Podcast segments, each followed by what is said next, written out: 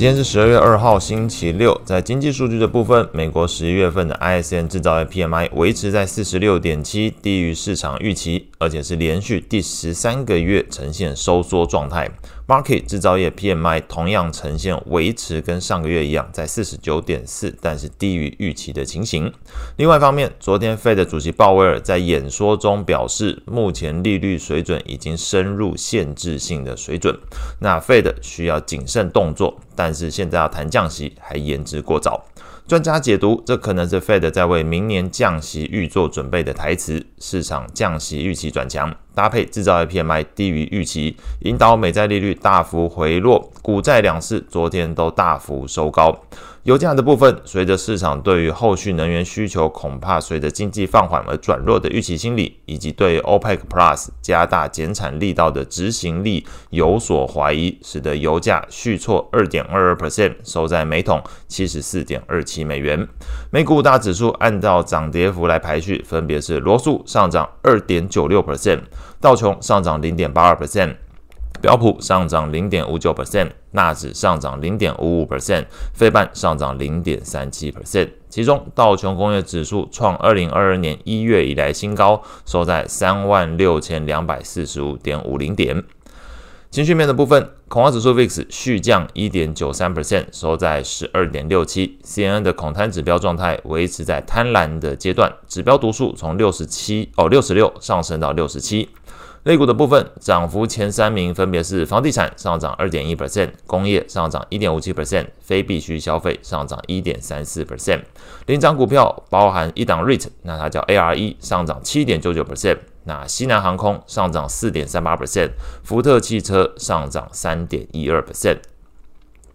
整体盘面上，只有四档观察的 ETF 表现优于全球股市 VT 哦。那 VT 本身是上涨零点八六 percent，表现比它好的是罗素两千上涨二点九二 percent，MSCI 英国上涨一点五一 percent，标普等权重 ETF 上涨一点五 percent，以及 MSCI 日本 ETF 上涨零点九六 percent。那虽然整体市场还是青睐美股中小型股的后续表现，那有趣之处是，最近我看到的报告，像是美银证券、阿波罗资产管理。都有发报告，建议投资人留意小型股后续在利率维持这个 higher for longer 的状态之下，随着借款跟资金成本提高，那同时小型股的营收获利都没有见起色之下，如果单单是因为最近小型股评价面比较低，同时预期费的降息，那可能有利于这些小型股值的这种角度去买进的话，恐怕存在不小的投资风险。那这部分的观点源自于这个美银证券跟阿波罗资产管理，都欢迎到我的。脸书的粉专进行的阅读，我都要把它翻译成中文。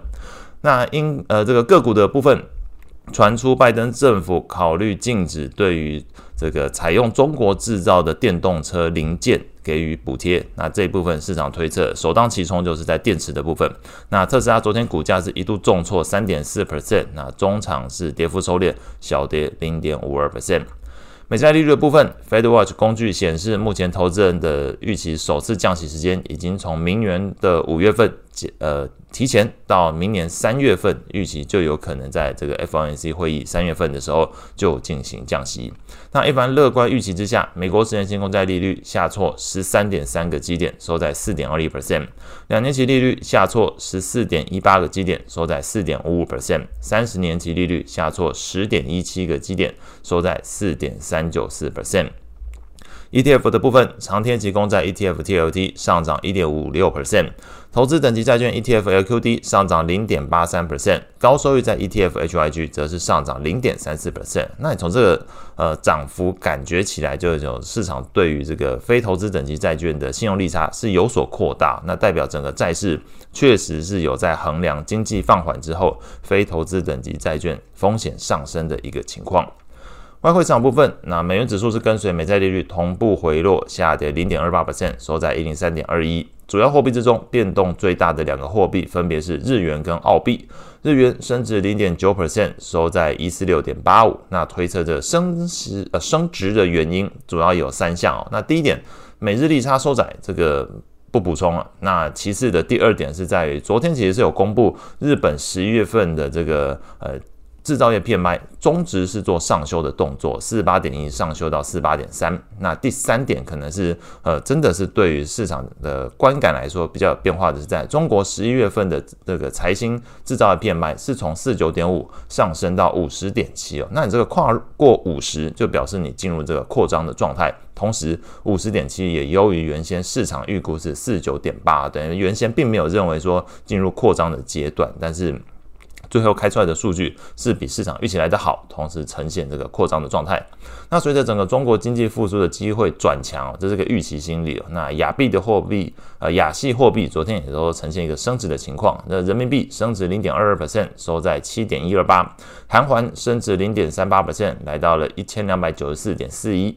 新币升值零点二九 percent，收在一点三三；泰铢也是升值啊，这一点二七 percent 的升值幅度来到三十四点八六。那出口碘化砂为主的澳洲，也在中国可能持续澳元这个房地产业之下获得市场青睐。昨天澳币是升值一点零五 percent，收在零点六六七三。那未来一周，澳洲跟加拿大央行都会举行利率会议。那美国会公布这个工厂订单、ISM 服务业 PMI、JOLTS 职位空缺、ADP，就是所谓的小非农的这个就业数据变化。那这个非农就业也会公布，同时密大通膨预期也会公布。所以。考虑到再下一周，就是不是下一周，是下下周，这个十二月十四号凌晨台湾时间凌晨哦，就是十二月份的 FOMC 会议登场，所以未来的一周，那市场势必还是会关注。虽然觉得十二月份不会做升息的心理很强哦，但是还是多少会关注这个未来一周美国劳动市场的数据变化。那以上是今天所有内容，祝大家有美好的一天。